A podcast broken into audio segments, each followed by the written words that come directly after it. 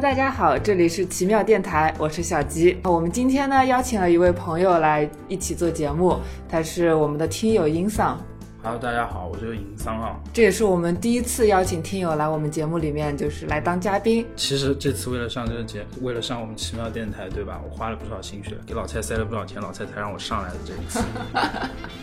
让老蔡把钱吐出来啊！其实大家一听那个音丧这个名字就知道，他一定是看过了不少动漫。然后我们今天做的这一期节目呢，也是现在正在上映的柯南剧场版，这也是对呃有史以来柯南在呃日本剧场版那个卖的最火的一部，对吧？应该是这一部，因为它好像一一年比一年好。啊柯南剧场版一直是，也看看起来就是日本的影视市场也是越来越红火了啊。今年应该也是有不少的剧场版都是，而且今年其实对日本来说蛮重要的一年，在漫画里面，因为银魂要结局了。我们不会做银魂的节目的，你死心吧。 好，我们拉回来，就是我们来讲一下，就是这部剧场版，就是《零的执行人》。嗯，伊桑看完之后有什么感受？一个足球拯救了数万人。我的最大感受是，一部剧场版给我们科普了日本的公检法制度。确实，当然，就是柯南也是秉持了一贯的，就是动作大片的一个本质。科它已幻经大片嘛，科幻大片了啊、我一直觉得它是科幻大片。其实确实是这样子的，我一直在影片当中就是感叹那个他们惊人的那个计算能力，以及足球在日本的那个防空领域起到的重大作用。 那我简单介绍一下这个剧情啊，就是，呃，首先阿笠博士非常与时俱进的发明了一架无人机，当时我看到这个时候真的是惊讶到了，而且是八 B 的那种，对对对对对特别先进。对，就是其实我们就是看柯南的时候也会就发现，就是柯南的那个手机越用越先进了，就从最开始的时候呃翻盖机翻盖的，对然后后来就慢慢的变成了那种呃纸板的，对然后变成了那种我就在期待着它什么时候用 iPhone 啊了。日本人是不是不太喜欢用 iPhone？还是有的，但是嗯好像 iPhone 在日本的信号不是特别好，所以他们不是很喜欢用。啊。啊那个无人机呢，也是我们这个本片当中一个非常重要的一个角色，毕竟他在最后承担了拯救日本的一个使命。对，而且真的是没有这架无人机，可能日本已经沉没了。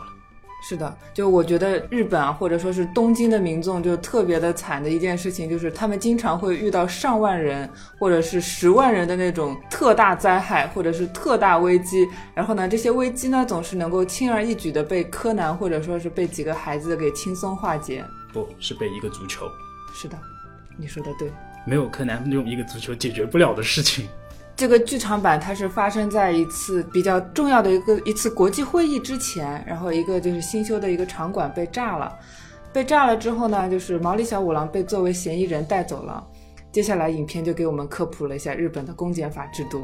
当然这一块其实我是并没有看太懂，那个音丧看懂了吗？其实我觉得这一块还是比较好理解的吧。讲的主要内容就是公安，它是警察局的公安，警视厅应该叫警视厅的公安，一直权就是那种权力的感觉要比那个呃检察院的公安的权力更大。然后它这里的其实日本的公安就分成这两类的公安嘛，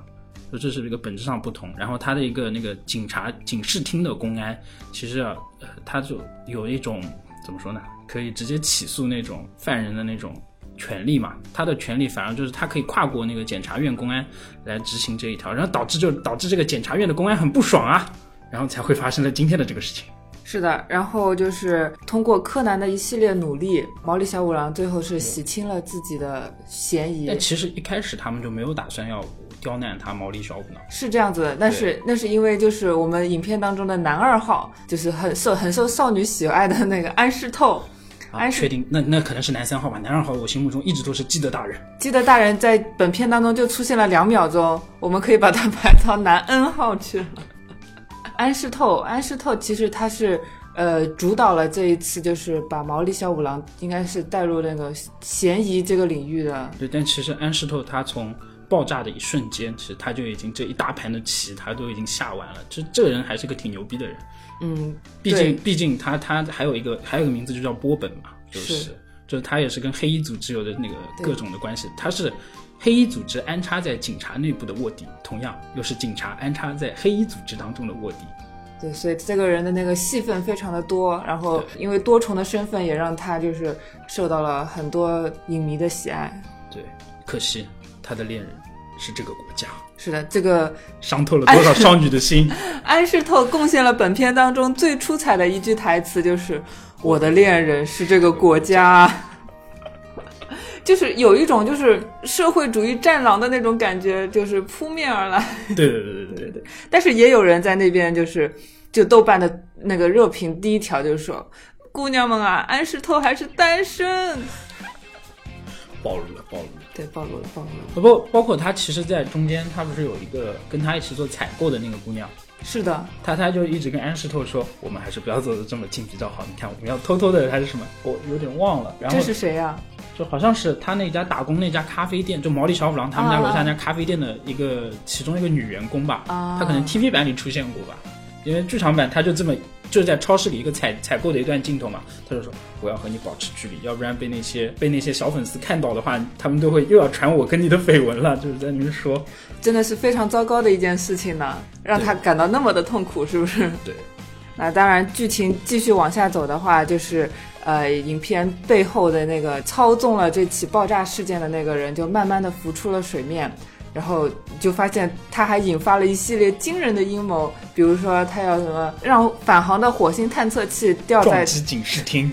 不过其实这几年来，啊我觉得柯南这边这一部的脑洞算挺大的，包括是的他的一开始的一个袭击手法，是的，引爆那个电磁呃那个电饭煲，是的对一个电饭煲引发的一个炸掉一整幢房子的爆炸案，它也是利用什么物联网吧？对他一开始说的是物联网攻击，因为我看到那个的时候，我第一反应是他是不是就是通过某一种方式强行升高了它的电压，所以使它那个爆炸的。其但实是我后来发现它并不我是一这样。开始、嗯我一开始其实想法很单纯啊，嗯，就是真的就这他的这次犯案手法真是超出我的想象，就我一开始的想象就是。哦，他可能只是说通过地底下让他那个瓦斯泄漏之后，然后通过了一些其他什么方式就把它引爆了，就跟真的跟那群警察一样，就是我被公安误导了。他嗯们说是利用高压电，然后高压电爆出火星之后，把它那个点燃，然后把它炸了嘛。嗯，这个是一开始公安对外的一个说辞，或者公安内部自己开会的时候的一个说辞嘛。当时不就是为了体现那几个指纹嘛，就是是为的了让小五郎命中那几颗指纹，专门做的这个一个说辞嘛。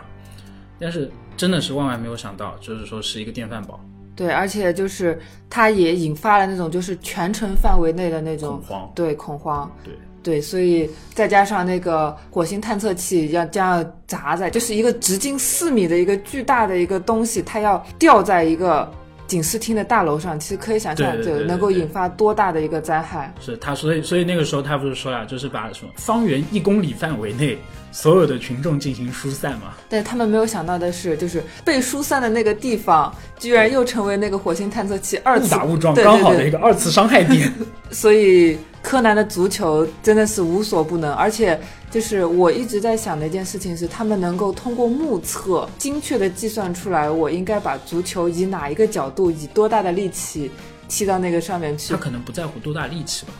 毕竟柯南永远有那个道具只是是用吗？对，永远只是用他那双鞋。但是你在，尤其他当时已经在车上飞出去的车上，啊对在空中半空中，还能够一脚踢中那个足球，可以想象，这啊那个柯可能南我们最开始要先从抛物线说起，要不然他那辆车怎么样让他们精确的飞到对面那幢大楼里面？因为如果从动作戏的角度来探讨这部剧场版的话，我们可以觉得就是 对不起，他已经超出了我的常识范围。是的，就是当他迎面就是就是迎面火车开来的时候，可能很多观众朋友们 也会哦，看这到，次我倒是学了一手，原来堵车的时候我还能这样开车。真的吗？你那个车能够开到一百八十吗？ 很多就是动作大片当中不能完成的任务，其实在动画当中就能够轻而易举的就能够完成了。反正都是同样的帧数嘛，怎么画对都对是对你对你说了柯算。南柯南有一颗成为动作巨星的梦，呃，动作巨星的一颗心。总之，影片的结尾就是柯南通过足球拯救了那个日本东京的几万名民众吧，至少是三万名，因为那个小岛上就有三万名民众。对，那个塔楼里就有最关键的是，他是为了小，他这个主要还是为了救小兰去的。是的，是的。但是我就觉得吧，柯南这些年来他的那个犯罪动机让我越来越难以理解。就比如说，他会因为一点小事或者是一点就是但个人的其实这个仇恨，这个不能算是一个小事了吧？凶手嗯，可以说是凶手，凶手，他是不知情的，他是不知道真相的一个情况下才会去做了这样的一个事情。其实一开始我有怀疑过那个橘子律师的，哦，我也有怀疑过，是对因为真他真实的在是把他画的实在是太有嫌疑了。对对对，而且他的戏份比较重，然后你这一整部里出来，他在他是所有的新的人里面占到戏份最重的一个。是的，我是万万没有想到是那个检察官的，这个真的是没有想到是这他。确实是没有想到，对直到最后那个当一直那到个柯南和抓安室住他透的手的时候，我才对知道，柯南和安室透在那个车外相视一笑说，啊，原来是他，我还没有想到是谁。 但这里我又有直个到那 bug，个时候我都坚信嗯是那个橘子律师。我那个时候也是，对，那个时候就有一个 bug，就是当时其实安室透已经踩到一百八十迈了，但是柯南趁着滑板一路前行的时候，他的发型居然没有乱，脸也没有被吹歪。人家那是钢铁发型，啊哪你一看用的是哪一个？个摩斯？记记得推荐给我。这个要问柯南了。这个剧场版中给我印象非常深刻的有一个场景，嗯，就是那个公安的封建警官和我们的林，也就是波本，或者说他是安室透，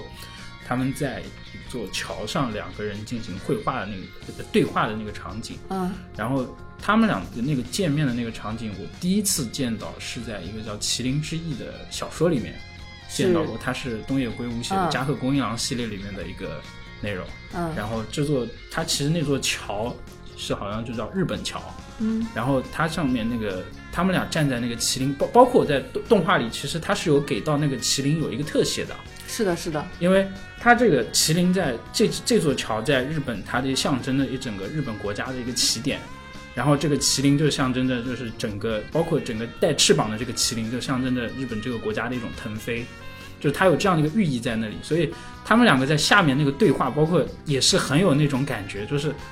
两个人就仿佛就是就已经体现出来了他们身上那种担子的那种感觉，包括这个案子对他们来说就关系到了这个国家，就真的是那种感觉，就是很重的一种使命感，可以这样说。嗯，这两个就可以就感觉到公安就是，当然其实到那那个时候，我一直都觉得，就像柯南说的那样，可能安室透这一集是他的敌人， 我一直都是这样觉得的。但是看到那一段的时候，就恍然大悟，就是觉得说，原来公安就是一切都是还是在为了这个国家在奉献自己，默默的做自己能做的一些事情，包括某些违法手段。这这就是我觉得就是，其实犯罪嫌疑人就就是那个凶手吧，对凶手其实更多的是在讨论公正这个事情到底是一件什么样子，就是怎么去定义公正这个事情。对对对，这我觉得这个是属于哲学领域上面的一个事情，就它要变成一个就是社会问题，我就觉得其实其实他真正的目的是为了什么？就是我要让你你警视厅的啊公安部出丑。是包括他第一个炸掉那个，特地挑在公安部进行巡查的时候炸这个会场中会议中心，也是为了这个主要目的。他就觉得说，我要让你公安部出丑，出丑之后，你警视厅的公安部就不会像以前这样嚣张，你不会来干涉我检察院的一个那种起诉的这个权利，你不会说跳过我一个检察官，你一些证据不足情况，他也不会让你起诉。他其实就是他不平衡的，就是说对于呃警视厅公安公安的一种权力过大的那种不满，我觉得更多的是这个方面吧。同样也置了日本三万民众的生死于不顾。啊那三万民众其实那个时候他是没有想到的，他其实真正的想要砸的其实就是警视厅嘛，但是只是说他没有没有想到，就是他把当时他那个 A O E 范围真的是已经把警视厅方圆一公里真的是在内的，但是是是是，三万名后来那个二次伤害那个其实不能怪他，嗯，怎么说呢？我觉得的，当你去操作一件就是非常就是杀伤杀伤性非常强的一个事情的时候，你就要做好，它可能会就是超出你预期，可能会有一些对对对后果。对对但他当时其实可能已经是属于杀红了眼吧那种状态，就我不管这么多了，我只真的是只想针对你公安而已。你说到杀红了眼这件事情，让我就觉得他最后对他的那个协助人的那种感情，啊啊啊！有一种激情满满的感觉。他的协助人真的是有一点瘦瘦的感觉。那你有没有觉得啊，就是我们影片当中的那些年轻的十七岁的男主角，其实都也挺瘦瘦的，尤其是当他们都成为一个尖下巴之后，啊，那我觉得哈多利就是服部，嗯，服部平次还是挺攻的，是因为他黑吗？别把真相说出来。哎，不过其实柯南里面说起这个，说到哈多利，就是说到服部，我就突然想到，就是柯南里面，你不觉得柯南身边每一个人都是有特技的吗？服部的会剑道，是的，他经常称自己是个武士，是的，然后荷叶好像是柔道吧，柔道对，然后小兰是空手道冠军，是这个就的不要说了，然后毛利小五郎也是什么柔都道，会。其实毛利小五郎什么都会，对他毕竟是特警也是，毕竟对他只是懒。对对，对，他真的只是懒而已。然后你再想阿笠博士，阿笠博士就是研科研发明什么都会。对，也是什么都会。然后再来看小艾，小艾也是现在是人小天才头脑，对吧？然后再最后再来看那个谁，你知道还有卯先生就是那个狙击手嘛。嗯，然后我们不能忘了铃木原子，是的，有就是每一个人他都会有一些特定的技能，但是对就是柯南里面你就会发现，每一个人身上都把全世界最技能给对对占对了啊。对，真的是最比如说啊、新一他妈妈最优秀的女演员，对新一他爸爸，最优秀的小说家啊对是的，工藤优作先生是的。怎么说呢？其实这样子的话，就戏剧的冲突性会更强一些。是。这么一聊，感觉柯南挺弱鸡的呀。柯南有道具加成，看来柯南也是个高富帅，他必须是高富帅。你想想看，他的父母是不对是？就是有钱人是靠装备的嘛。你说的好有道理，怎么办？对蝙蝠侠也是这个道理。他这么多道具，你最想要哪个？任意门。哇，如果有的话我也要。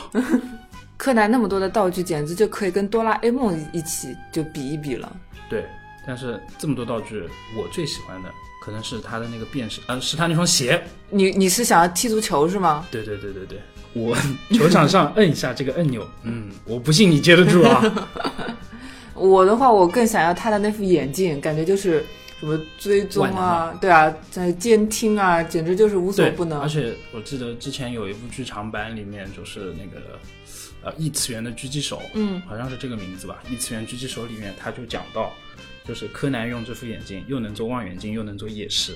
啊，这个功能已经天下无敌。是的，是的，哦，然后他在那个迷宫十字路口里面，其实也是有也有一段，就是用这副眼镜找到了元太。哇，你好厉害！这个 这个细节就是张口就来啊。 上周刚看过，啊，呃，英桑为了就是录这期节目，他做了很多的准备。那毕竟塞给老蔡不少钱了呀，那肯定是要做好准备来的 呀，珍惜机会啊。我记得柯南就是其实从小一直都算是一种童年梦魇一般的存在啊。你说的是那个黑衣人吗？没有全身其实被黑色丝袜所覆盖的男人。更多，我觉得我更多是会被他的音效给惊吓到。音效啊，那个开门声，其实说句是真是，的，对对对对我对，那个时候那个开门声真的是一下子就放不下，心就悬那里放不下来那种感觉。我记得以前还有网友就整理过，就是最恐怖的几部 TV 版，然后列下来说你这些就尽量晚上不要一个人看。啊比如说像什么图书馆杀这个人时事候件啊，这个时候是不是应该有一个 BGM 响了起来？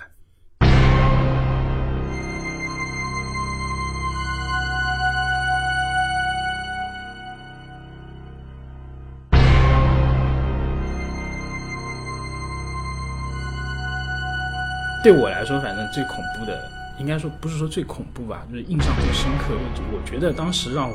久久不能忘掉的一段，到现在我都会记得的，就是山庄绷带怪人杀人事件。啊，就是那个把头塞在那个肚子里的对那对个对是吧对对，关键是那个时候他从窗外一闪而过的那一瞬间，嗯，然后就是那个眼神，然后又有一个绷带人，哇，天哪！我到现在都觉得慌慌的，有时候晚上还不敢看窗外。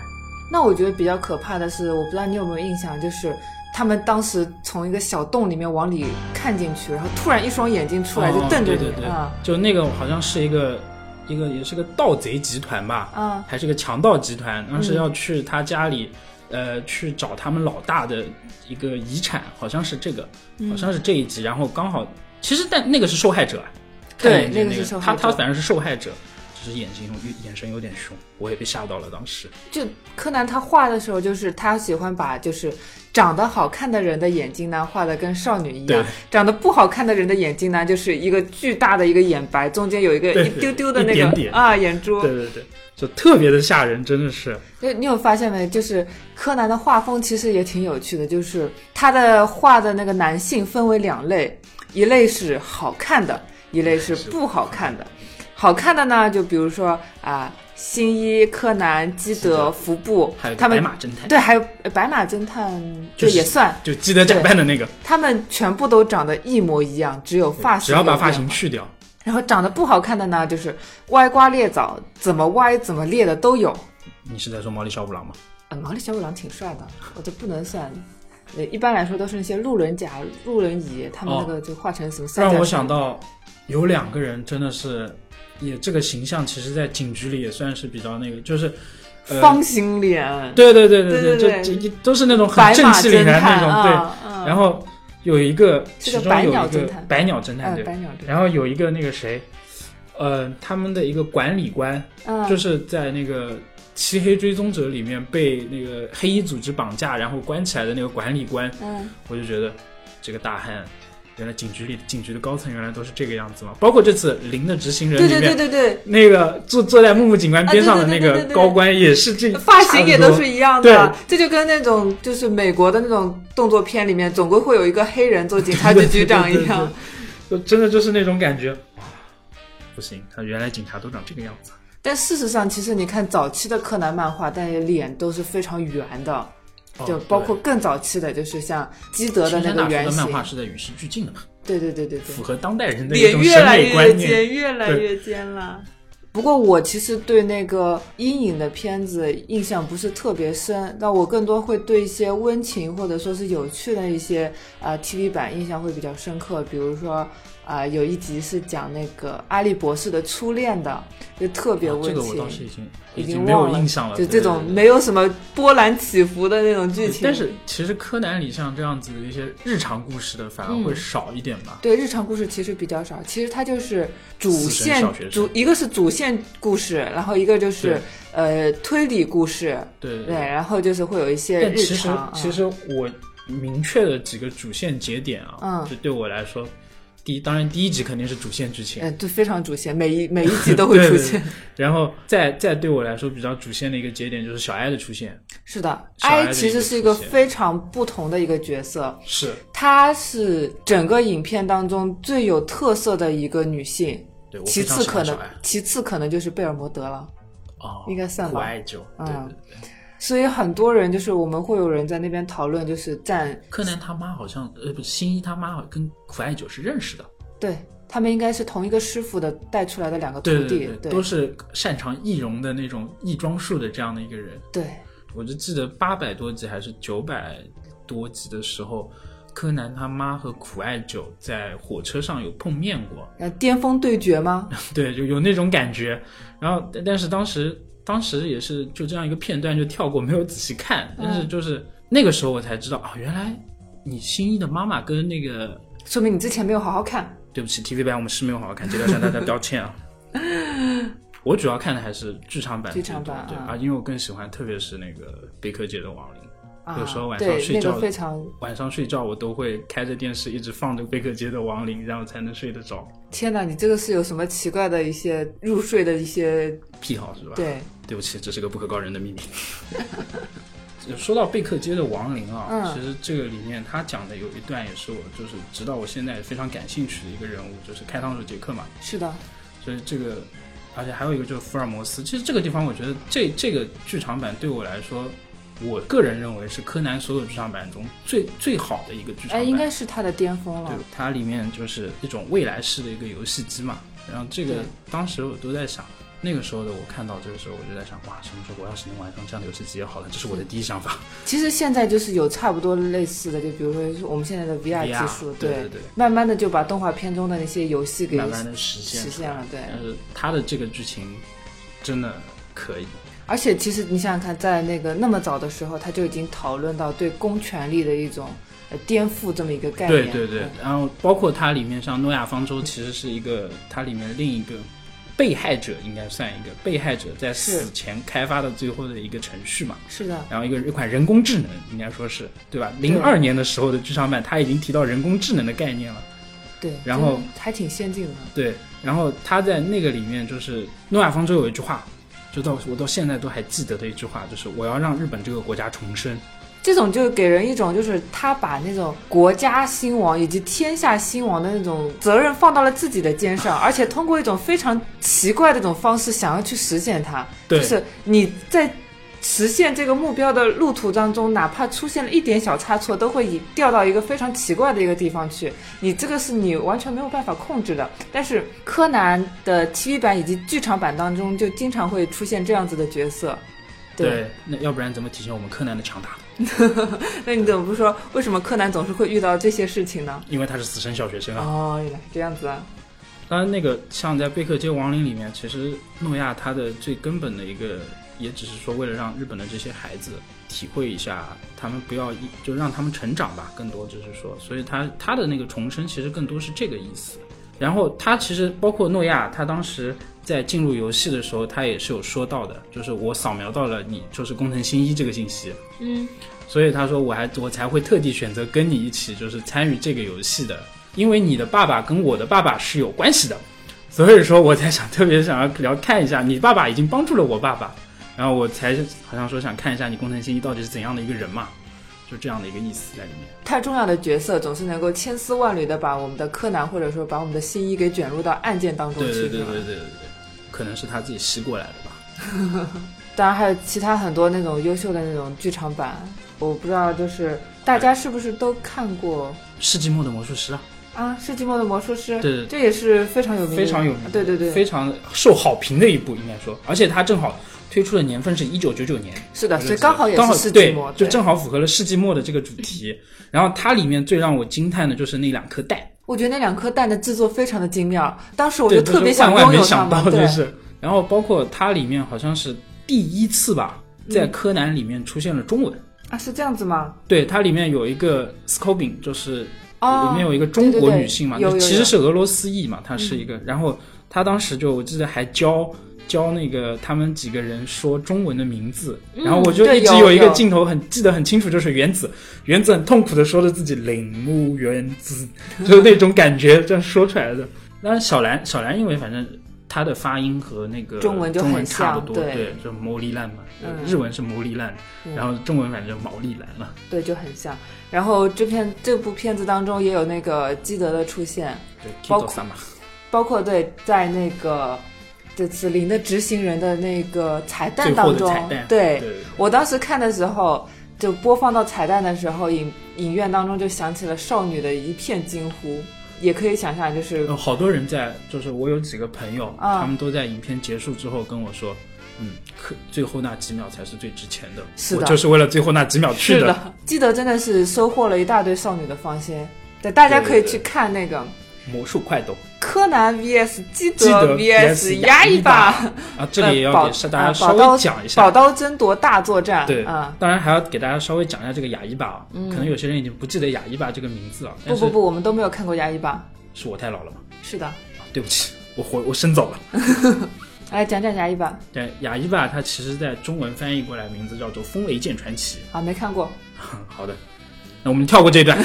跳过了。没有关系，就是那个 TV 版我特别喜欢，就是我拉着我的朋友们就是看过好多遍，它非常的就是戏剧性达到了一个非常强的一个地步，以至于它非常的搞笑。这一集里面就是基德大放他的魅力，导致那个牙医吧的姐姐、妈妈还有奶奶只三个说人一句台词，对，分别说出了 “Kid s a m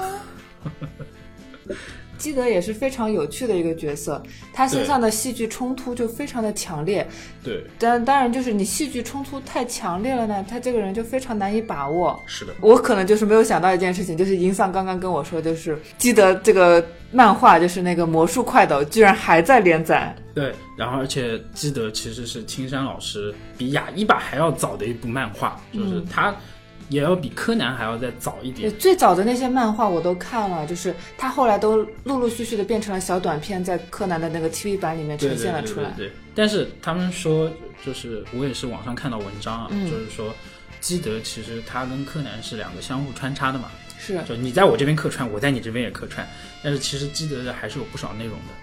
是但当然，他们有有网上我也看到啊，就是这里也提一句，就是讲到基德里面也有一个，就魔术快斗里面，嗯他会讲到就是害死了黑羽快斗他爸的有一个组织，嗯然后有不少人其实把这个组织经常和柯南当中的黑衣组织联合就是联系起来啊。这里其实可以给大家说一下，就是说这两个组织不是同一个组织，日本的黑衣组织怎么那么多呢？他们是不是没有别的衣服呃可不不以不穿了，那个黑羽快斗那个不是黑衣组织，啊？不是他黑衣，他因为那个组织他一直没有说，就是个神秘组织，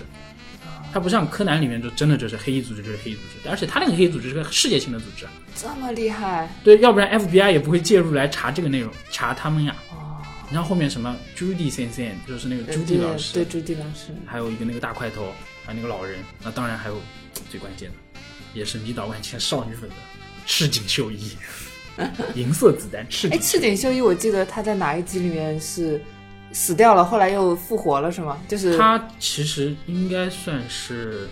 演给黑衣组织看的吧，啊我可以这样就假死觉得，对，啊只是我个人认为啊，他是演给黑衣组织看的。然后后来他就变成了阿笠博士家的邻居，住在新工藤新一家里的那一位，就哦，他卯死先生，卯卯先生生，，他死不承认是吗？对他一直没有承认他自己就是赤井秀一，但是画的脸就是完全一模一样。眼睛改了，他把他的眼睛画成了一条线，变成眯眯眼了。因为 TV 版我没有怎么看，嗯，因为就包括因为真的太多了，关键是。啊是的，对，真是没有这个没有这个呃耐心，真的把它看完。然后，所以我我一直到就是我看到剧场版的那个异次元的狙击手，嗯，就是一直到这部剧场版的时候，我才知道原来这位卯先生就是确认了这位卯先生就是赤井秀一，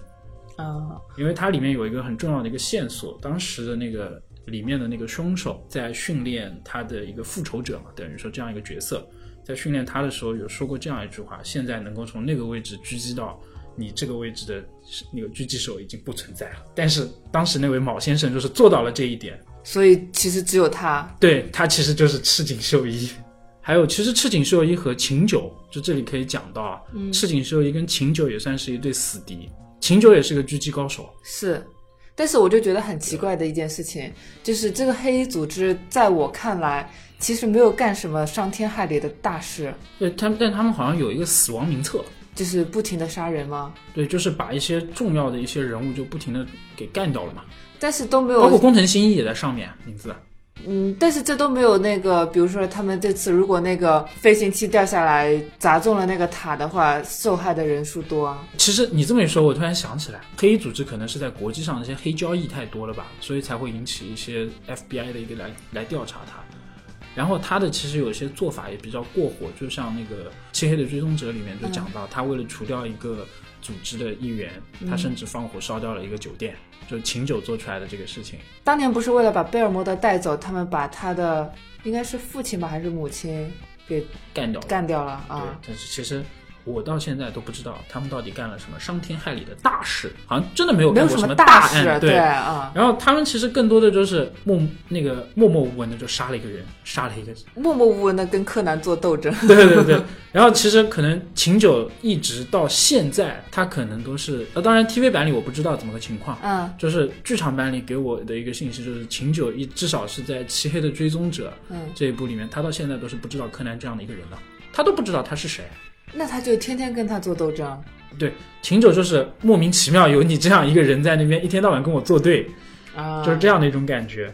那当然，因为现在漫画版啊，就是已经把那个最后的大 boss 已经给揭露出来了。我们对这里呢，暂时就先不说，防止有些朋友们说我们剧对透。对对，但是就之前其实都有在说啊，就是贝尔摩德，就是苦艾酒，对苦艾酒是那个大 boss 的情人。对不起，我不能接受这一点。对，这个真的是不能接受，因为。呃，贝尔摩德就是在我看来，就是其实是跟新一的妈妈一样的那种美人嘛。超级女神级， 对啊，再怎么样他也得配一个像工藤优作这样的人嘛。哎，但是你也不能这样说，人家黑衣 boss、黑衣组织的大佬、大 boss 是怎样的一个人啊？我们也不知道啊，说不定他长得很帅呢。可是我知道啊。假装不知道，你可以假想 他。总之啊、希望就是赶紧把那个结局给画完吧。对，不要再耗下去了，我我害怕我的有生之年看不到你的结局。啊，不会的，不会的，青山还年轻呢，啊，只是还年轻呢，相对而言啊，感觉柯南就是从我的小学一直看到了我研究生毕业，他都没有画完。对，我感觉可能等以后我的孩子他上小学了，柯南还在上小学吧。是这样的，就是影片当中，柯南应该是度过了五个月，虽然对就四季变化已经更替过好几次了，据对统计好像已经过去了两年还是三年了，啊，可能还不止。呃还不止是吗？对对对，啊，但他就是一直都是小学生的状态，并且小兰一直都没有认出来、哦，我记得在 TV 版里某一集柯南升学了。啊，真的吗？对，我记得有一集，他们专门就说到了柯南好像有升学了，后来又留级了吗？然后他一直停留在那个年纪，就一直没有变过了。好像也，但是升学好像也是近两百集之内的一个事吧？啊，你这样想，他一个一个年级读了七百集，我们可以假定，就是那个时空就同发生在一个平行时空当中，就是每一个时空的柯南都会遇到一些奇怪的一个状况。哦，这么一说，我又想到一个场景，嗯就是那个，呃，《通往天国的倒计时》里面，嗯他和小哀就是被他们抓上去做那个十年后的十年后的是那个照相啊，对然后那个机器就报错了，当时对，那个是。小哀是出不来的。对，然后柯柯南南也出不来，柯南也出不来也出不来。对，啊然后这柯南就那时候非心常可怕里还一了啊慌，啊就是，然后小哀那个时候好像还特别的那种，有点吓唬人的那种感觉，说不定我们十年以后就不在了呢。小哀就是这样说的嘛。对，但其实、哦，然后它里面其实还留了一个悬念，十年后的小兰那张照片就一直没有放出来为什这么呢？个细节。不，然后就所有人都夸哇，真的好漂亮哦！十年以后的小兰，然后，然后他做作为对比，其实他当时是有放出来原子十年以后的一个大妈形象嘛。但是就是他们就只是说小兰真的好漂亮，然后柯南当时就在边上红着脸， 但是就是那张照片就一直没有放出来，就到现在都没有看到过，就是小小兰十年后的那个样子，就真的我我在那个剧场版里前前后后反反复复的找了好几遍，对不起，一直没有看到那张照片。然后这个真的一直掉在我的心里，就我真的很好想看那张照片呐、就其实呃，青山对于就是这几对 couple，他其实都留了很埋了对对很多对的伏笔。对对对对对，其那实你喜也欢哪一对？我赞基德 Kid 三吗？一定要你在工藤新一和小兰，还有柯南和小哀、柯南和步美之间，你选呢？为什么还有柯南和步美？啊就，这个你不知道是吧？这个他们其实也是一对 CP 哦。天哪，那元太呢？柯南和元太怎么不行呢？元太和光彦比较大，那我还是赞基德。基德基德跟步美也是有一段的呀。基德和步美有一段，你们这些网友实在是太疯狂了吧！然后就是基德站在步美他们家阳台上耍帅的那一段，我只是飞累了而已，就那一个地方。啊，然后从此就是他在步美心中的那个形象就瞬间拔高了，然后步美也爱上了。啊，没有没有没有，不能这么说，不能这么说，不能说爱上了，就是小朋友嘛。基德真的是在影片当中把耍帅的功力发挥到了极致啊！对他抢尽了柯南的风头，真的有时候你看柯南已经，特别是有基德的剧场版里面，他柯南已经表现的真的是很好了。这个时候，基德就出现了，那没办法，人家真的帅啊，人家会在空中飞啊可。是他就是工藤新一啊，为什么脸是一模一样的，不一样？给人的感觉不一样。就就是一个、一个穿着白衣服，戴了个白礼帽，不，你这就不懂了，这你就不懂了。就一可能个这可是能这是我的直男审美。一个是标准的好学生，他是给人一种不出错的那种感觉；一个人给你带来的就是什么都痞跟痞的那种感觉，不，什么都跟你的既定轨道是不一样的。他的人生是跟你完全不重合的，他可以给你带来一个全新的世界的那种人。哇，好有道理啊！怎么办？好吧，我承认基德确实很帅，所以其实这也是为什么我就觉得那种小哀是，就很多人会喜欢小哀这个角色。哦，我真的很喜欢这个角色，对，因为他是一个不一样的角色。就有一种说不出的感觉，看到他。嗯，我可以说一句啊，就是刨去小兰身上的女主角的光环，小兰没有什么特点，除了她武力值很高，这一点，这对一对点对对，她和远山荷叶和铃木原子，他们如果去掉那个。武力值加成和财富值加成的话，她们其实就是非常非常普通的女孩子。高中女生，对，在关键时刻就是会发出尖叫的那种。对，小兰其实可能她还相对其他两个小兰对对这点对还更能忍一点。呃，而且我觉得小南因为是女主角嘛，就相对来说你在情绪上面，啊包括在那个呃身世经历上面会给更多的一些描述，所以她对可能会嗯角色的这个形象会更加丰富一些，其实小兰是个很耿直的人，非常对。但是这个跟小哀放在一起比较的话，你就会发现就是一个完全比 不了。充满神秘色彩的一个女性对，高智商，对那个什么柯南和那个阿笠博士基本上就是没有什么对糟糕的一些反应，想对对对嗯，啊，最多就是他不让阿笠博士乱吃东西而已。其实你就会觉得小爱就是给人带来一种就是不一样的一种感受其的实一个不知道女性为什么嗯小爱这个角色让我很有安全感，为什么？因为你觉得他会保护你吗？对我就有他已经这样强大到有有可以这样保的护感你觉，了，是吗？真的有这样的感觉。小艾真的是可以这样子，特别是小艾那那个时候，我记得是有一集，就是小艾好像是喝了酒，然后要变，当时是好像是被琴酒在追杀，嗯然后小艾就是要从一个通风管道里逃跑，但是他因为人小，那个时候不行，就是够不着那个壁，不能逃嘛。然后他当时的第一反应就是拿了边上的白酒喝下去，然后换上了换上了那个呃清洁工的衣服，嗯，然后就跑到了顶楼，跟那个最后秦九还是追上来对峙了。但是具体后续我有点忘了，但那个时候我就觉得小艾真的给我很大很多的安全感啊，这个真的，我看到小艾就特别有安全感。包括这一次的那个呃零的执行人里面，那个小艾其实也是很重要的一个点，他飞行轨道是小艾计算出来的，对，这这个个预计预计他的一个这个就是小艾计算出来的。敢问小爱是用 MATLAB 算的吗？ 哎，不光是小爱啊，就是他其实影片当中也提到，就是说什么这个国家就要由什么步美、元太、光彦和小爱一起来守护了。对对对对对，这里面这这一次其实他们三个真的是拯救了世界啊。啊，其实像那个操纵那个呃无人机飞到三十公里以外这种事情，确实可能在现在的技术还这是个熊孩子。对还比较难以实现，这个技术上还比较难以实现。 I 第一次出现在剧场版中是《通往天国的倒计时》吧？我记得 I 第一次出现就是在那个地方，嗯，然后而且 I 是最后负责倒计时的那个人。哇，这也太惨了吧！对他就是当时我记得是步美，他对那个读秒特别的准，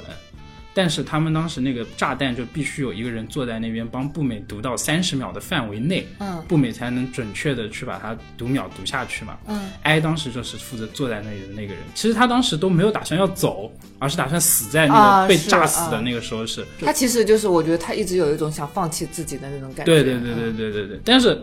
最近几部剧场版看下来，I 已经就是越来越积极了，感觉就是越来越能够对融入这种对对生对对活了啊。对，就感觉是被一种正能量拯救的一个人。 但确实，啊你想想看，你一个一直长期生活在一个斗争当中的一个人，突然就来到了小学生当中，对对对啊对对对，就小学生真的可以净化一个人。就是其实你是被童真包围了这种感觉。是的，但是问题就是，我们看柯南的时候，那个年纪，小学的那个年纪，就是感觉一种被恐怖包围的那种感觉。 永远就生活在了黑衣人的阴影之下。那你记不记得你第一次看柯南是什么时候？我第一次看柯南是在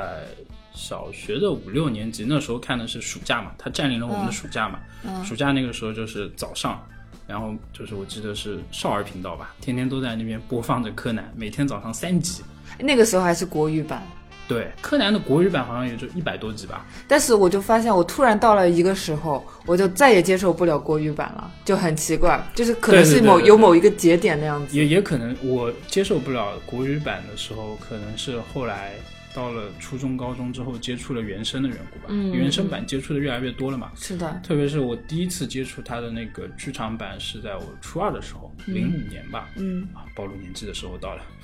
然后零五年的时候是我第一次接触了柯南的剧场版嘛，那个时候我把就是从九七年到零五年所有的柯南剧场版都看掉了，看完之后，然后我就那时候就后来就是每一年对我来说，就柯南就像是一个每一年我必须要打卡的一个任务一样，就我必须要看掉柯南每一年的这个剧场版，就一直坚持到现在，就是可能也有个十三年、十四年了吧。天哪，我倒是一点这样子的执念都没有。我可能就是看到 TV 版看到某一个境界的时候，我就觉得我再也追不动了。对不起，我要放弃了。对对对，然后就这样子。然后剧场版是，因为你们知道吗？就是有一些人吧，他特别好事，他会跟你说这个凶手是谁，或者说是在那个呃，比如说像某些视频网站上面，他会给你整理出来对对对对。每一步的凶手是谁，然后做成封面放在那儿。对就我就记得小学那个时候，呃，小学的时候看到柯南的漫画，嗯然后翻开第一页，上面被打了一个红圈，写了一个箭头过去，此人是凶手。啊，你也遇到过这种情对况对是对吗？对对，啊当场就丢了那本漫画。对，我记得就是有一部剧场版，我就是以现在已经过去很多年了，我都没有去看，为什么呢？就因为我还记得那个凶手是谁。我记得早些年的时候，柯南的那个呃音乐也是一直都是被人所称道的。对我第一次知道仓木麻衣这个歌手，嗯是就是在柯南里面知道的。是是，仓木麻衣唱了很多年的柯南是主的，题曲。是的，嗯特别是有一首那个就是迷宫十字路口的那首《Time After Time》，啊，那首就是我到现在都还在我的歌单里。もしも君に巡り会えたら二度と君の手を離さない春の終わり告げる花見と霞む花ひとひら蘇る思い出の歌この胸に今も優しく Time after time 君と出会った奇跡緩やかな風吹く街でそっと手をつなぎ歩いた坂道今も忘れない約束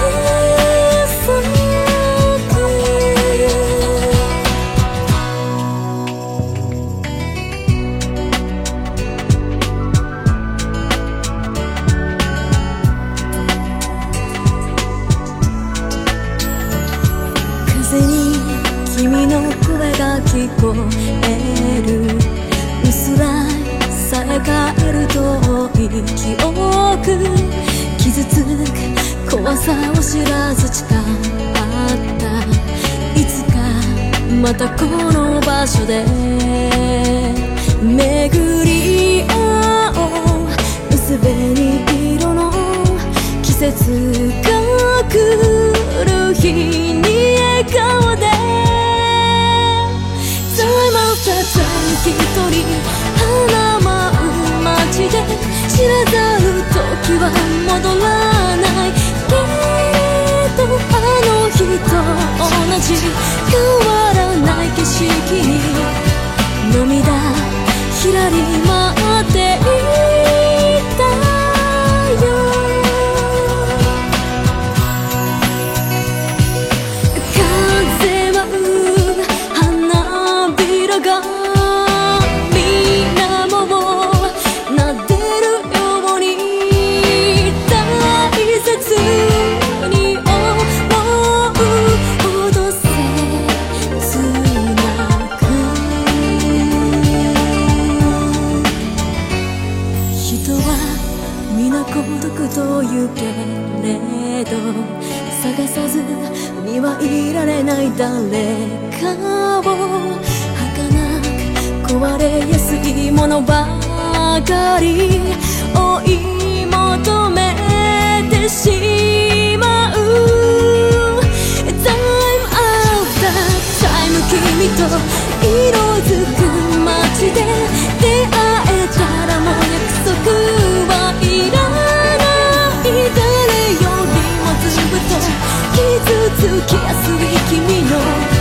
そばにいたい今度はきっと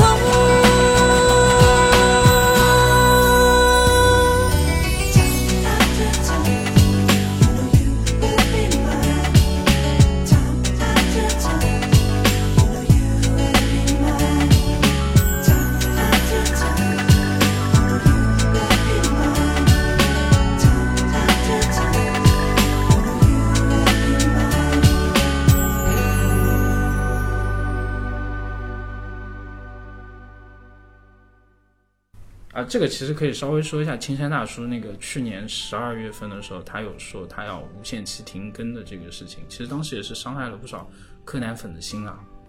去年十二月份的时候，那个嗯大 boss 出来了吗？没有出来。哦，那真的是能够把大家给憋死啊！对，然后那个时候青山大叔说是自己的身体不太好吧，好像说打算要无限期停更嘛。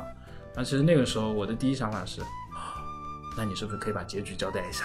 其实不交代结局也挺好的，因为他那个盘子已经画的非常的大了，对对你怎么去收它，一定会有漏洞的。对的，就是像柯南这种，就是承包了我们童年的这种大型的民工漫，就不管它收不收尾吧，我觉得这其实对于我们来说，这都是一个就是童年回忆，可以说非是，常重要的一段。我觉得占像据了我我的整个童年，像我的同龄人应该几乎都有看过。不仅仅是童年吧，我的整个青春期都和它息息相关。你的整个青春期都和一个小学一年级的小学生息息相关。对，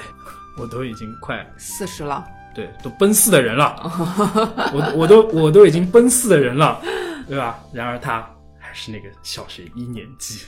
这其实也是我们大家所羡慕的，就是青春永驻是吗？对，虽然他永驻在小学一年级，也有稍微有一点点惨啊。对对对，但是其实柯南自己应该还是蛮盼着自己能恢复的。是的，其实以一个成年人的心智，然后来到一个周围全部都是小学一年级心智的一个群体当中，其实可能会有些无聊吧。对他，你就像那个他和 I 其实时不时的两个人就体现出了一个大人的方式，大人的那种说话方式。然后每次柯南就会装傻，说啊，这个是我昨天晚上看电视知道的，那你怎么不说柯南他在那个夏威夷学会了世界上所有的 技技术？术。对对对，真的。但这其实我觉得也不错啦，就是不然的话，就是你总得解释一下柯南为什么会那么多的那种才能啊。是这个时候，其实我突然想猜测一下柯南的大结局啊。嗯，就我认为的柯南大结局，应该就是他永远的变回了工藤新一的时候，就是这个故事要完结的时候。呃，我也是这么觉得的。但是我有一种预感啊，我不知道为什么，就有一种感觉，小哀可能要出事。我也是这么感觉的。对，我觉得这总归是要有一个交代的。你的柯南这个人，他不可能同时成为新一太或者是柯南太。对，所以这个时候其实我还是就突然就是为了我的爱，对吧？不能就是希望柯南还是晚一点完结吧。你不如希望他不要完结，从此断在这里，那么就是一个最好的一个结局。是的，那么我们本期节目呢，就是到这里就要结束了，不能够像柯南一样子一直拖延下去。对对对，听众朋友们，如果有什么想法或者是建议，记得来我们的微信群跟我们一起聊一聊啊！大家下期再见。再见。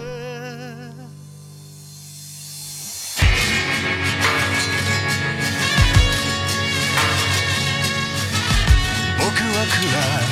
暗闇に迷い込み善悪の刃握った振りかざした刃はすぐ自分に引っかかってきたんだそう僕には善も悪も間違いもある僕を騙す僕もいる今僕が描く正しさで描く理想で君を磨かすもの悲しませるものから誰も傷つかず誰も傷つけ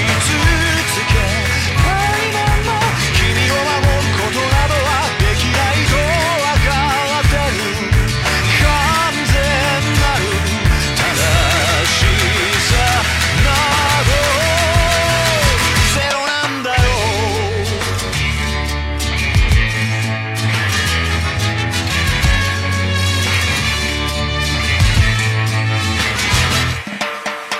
君が暗闇に迷い込み自分さえ信じられぬ時怯えるその心につけ入るような言葉や光なら世界中にいくつもあるどこにもある君を騙す光もある君を守りたいそれでも守りたいその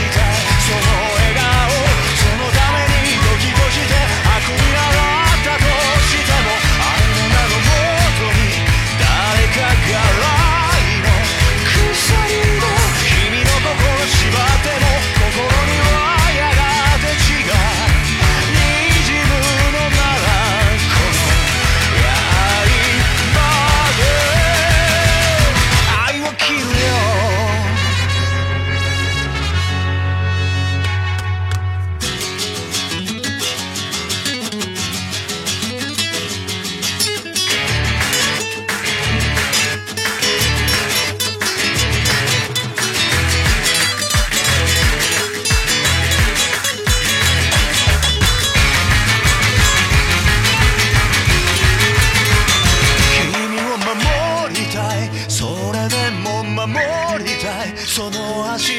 そのために時として悪になったとしても愛の名のもとに誰